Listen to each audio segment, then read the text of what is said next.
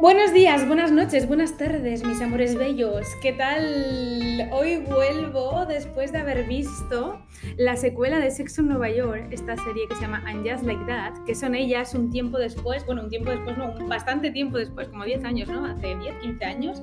Ahora están alrededor de los 60. Y yo no sabía cuando grabé el otro podcast que iba a haber una secuela y que se iba pues, a presentar tan, tan pronto, ¿no? Y hoy cuando he visto a la chica Victoria, la de Estirando al Chicle, que ha puesto, ah, que la había visto, no sé qué, yo diciendo, ¿cómo? ¿Que hay una secuela? La voy a ver ahora mismo.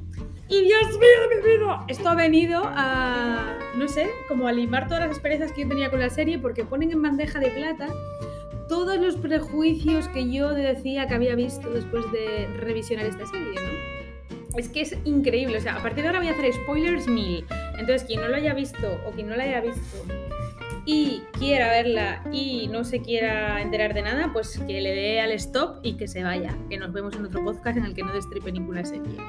Y a los que no, y a las que no, y a los que no, pues ahora vamos a darle caña a esto porque estoy flipando. Se pone en bandeja que son racistas, se pone en bandeja que son clasistas, se pone en bandeja que son retrógradas, se pone en bandeja que son de todo, de todo, de todo lo malo que hay en la sociedad, en la high society, society, iba a decir, en la high society. Pues eso.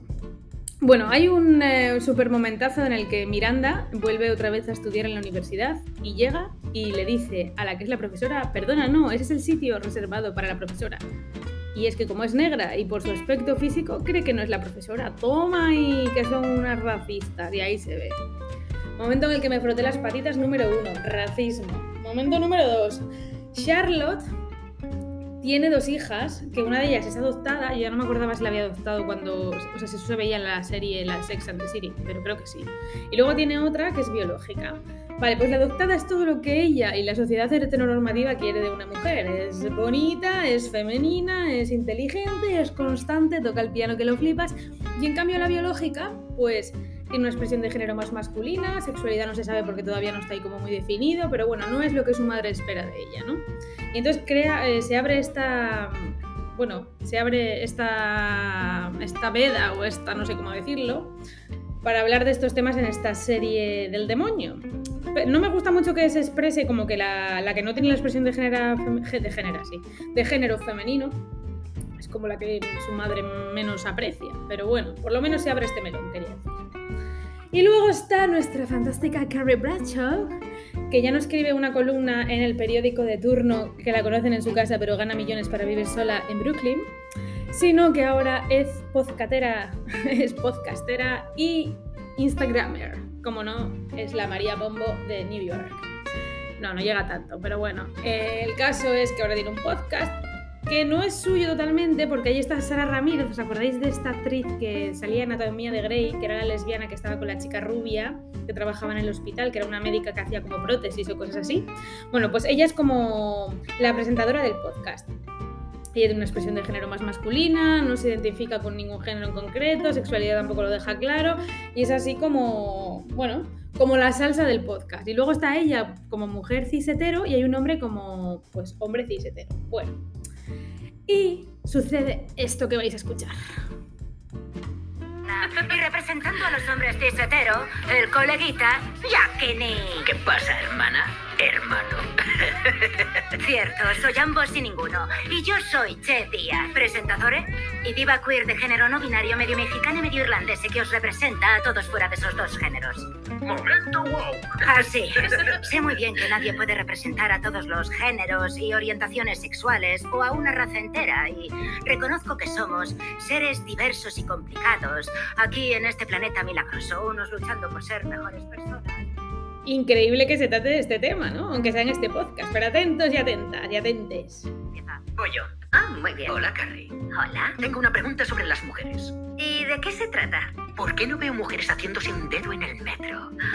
Espero que sea una pregunta tipo test. Muy buena, Jackie. Me preocupaba que fueras a preguntar una gamberrada como ¿qué puedo hacer como hombre cisetero para erradicar el dañino sistema patriarcal de los géneros binarios y la heterosexualidad obligatoria? Es en serio, veo tíos masturbándose en todas partes. He visto uno masturbándose en la línea M hoy. Supongo que por eso la llaman M. Claro, y la línea A es de anal. Anda, por esa razón nunca la cojo. ¡Momento wow! La sex... Perdóname, perdóname, pero todavía sigue. Presiones sexuales siempre deben ser habladas y consentidas por todas las partes involucradas, a menos que seas tú y tus juguetes. En ese caso, adelante. Sorpréndete a ti misma.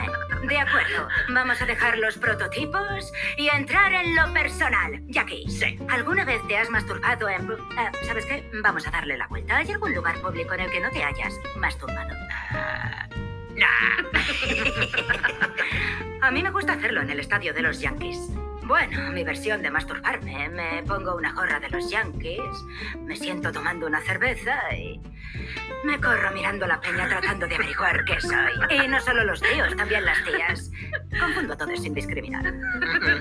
¿Y tú qué, Carrie? Ah, ¿Yo qué? ¿Qué? ¿Qué? ¿Qué? ¿Qué? ¿Cómo que qué de mí? Ah, ah, estás preguntándome sobre masturbación. Sí, te estoy preguntando sobre masturbación. ¿A ti en concreto te masturbas? Ah, me gustaría comprar una vocal, por favor. Pero bueno, pero bueno, pero bueno, pero esta chica es tonta o qué le pasa? Vamos a ver, pero vamos a ver.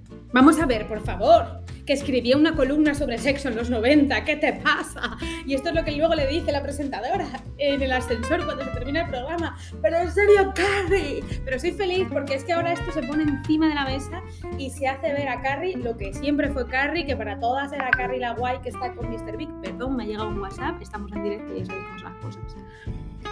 Bueno, me parece todo flipante. Por favor, os invito a que lo veáis y a que dejéis vuestros comentarios en el Instagram de The Queen a Teen y me digáis lo que os parece. Pero yo lo estoy disfrutando porque se está dejando ver todo el fregadito que esta serie era en los 90 y que nos parecía tan progre y que no lo era tanto. De verdad, lo estoy gozando. Tengo que decir que igual que criticaba Sex and the City y me había gustado en su momento, tengo que decir que esta revisión de la serie me parece que va en buen camino y que esperemos que, bueno, esperemos no, ya el mensaje, como podéis ver en, la grabación del podcast en el que participa Carrie, pues bueno, la cosa parece que pinta bien. Y bueno, antes de terminar y dejar de daros la turra, eh, os quería comentar una cosa, porque ayer se habló de Lina Morgan en Lazos de Sangre, ese programa blanqueado rosa, de rosa palo, diríamos, ¿no? Porque es un rosa blanqueado. Eh, no lo vi, la verdad, pero sé que ha creado mucha polémica porque se quiso hablar de su bisexualidad o su lesbianismo o lo que sea, porque nunca expresaba con quién estaba. Y Ana Obregón, que fue compañera y amiga, pues se molestó tremendamente. Y en el programa de la mañana de televisión española, este que presenta John, bueno, pues también se habló de este tema y todos estaban de acuerdo con que, pues es que no se tenía que hablar de este tema porque era un tema que ella no hablaba y que la sexualidad era una cosa privada. Y Paco Tomás, el que adoro, mmm, amo y sigo en redes, y si no lo seguís, seguidlo porque es un grande de España, decía esto, a ver qué os parece con ese planteamiento desde el punto de vista de que tu sexualidad no es tu vida privada. O sea, el nombre y apellidos de tu pareja, qué es lo que te gusta que te hagan, dónde te gusta que te lo hagan, eh, el, el, lugar en el que mm, has sido infiel, eso es tu vida privada. Pero que tú seas heterosexual no es tu vida privada. Pero mi sexualidad es, es, algo mío, que lo vivo, no, que lo sí, vivo privado. No, no, tu sexualidad ni entendida estilo, como ni cómo la vivo, ni si soy una Pero no una tu manera, orientación, tu orientación no es tu vida privada. ¿Tú te crees que alguna cambiar a lo persona... largo de mi vida. Claro, Pero no es tu vida privada. ¿Tú ¿Cómo te crees no? que alguna persona en la máquina del café siente que cuando llega y dice estuve todo el fin de semana con mi mujer en Málaga, está hablando de su vida privada? No. La persona heterosexual tiene clarísimamente que eso no es su vida privada. Simplemente? Las personas con una orientación sexual distinta es la que nos planteamos si eso es nuestra vida privada para mantenerla todavía en silencio. Al final, eso, no. eso, eso, al final Oye, es- Paco Tomás for President, ¿qué pasa? O sea, basta. Mm, ha dicho todo, los- todo lo que yo pienso, vamos, es que totalmente de acuerdo. O sea, vamos a ver.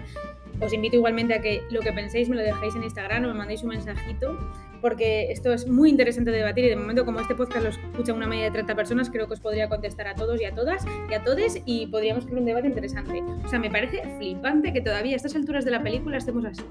O sea, quiero decir, claro que tu sexualidad, tus prácticas sexuales, eh, cuándo te acuestas y con quién te acuestas es tu vida privada. Pero es que esto es algo que, que yo siempre he defendido porque toda la gente es en de, eres gay, eres bi, ¿para qué lo vas a contar? Si total a nadie le importa. Pero totalmente remarco y reitero las palabras de Paco Tomás. Cuando tú estás en un trabajo, tú dices, el fin de semana fui con mi novio a o mi marido a el cine, tú ahí no estás diciendo lo que haces en la cama con tu marido ni con tu novio, pero tú ahí estás dejando claro que eres heterosexual y eso se da por hecho que es algo vos populi y así es que la gente luego todo el colectivo LGTBI muchas veces tiene problemas en el trabajo porque no comparte su vida privada, por lo tanto se distancia de sus compañeros y por lo tanto se ve como raro y, y empieza a tener problemas que luego también se reflejan en su rendimiento. Y es que así es Jobar, o sea, es solamente del colectivo LGTBI, solamente se da en el colectivo LGTBI, mejor dicho, que una persona no diga, yo, esta, por ejemplo, yo estoy en la máquina del vending y le quiero decir a una compañera, yo he estado con mi novia esta semana en la nieve, igual no lo digo por miedo a que se cree un silencio incómodo o que me juzguen o que incluso me echen, porque todavía vivimos en un país en el que alguna gente se le echa por ser gay y lesbiana y bi y todo lo que no se represente en la... pues en todo lo normativo, ¿no? En la cultura normativa. Y además se nos culpa de que no se diga, ¿no? O sea, yo, yo bien estoy de acuerdo que no hay que sacar a nadie del armario a patadas. Pero que decir con quién me has pasado el fin de semana o cuál es tu vida festiva con normalidad sin que se te juzgue y sin que se te señale, eso debería ser un derecho y desde el colectivo se debería reivindicar como tal.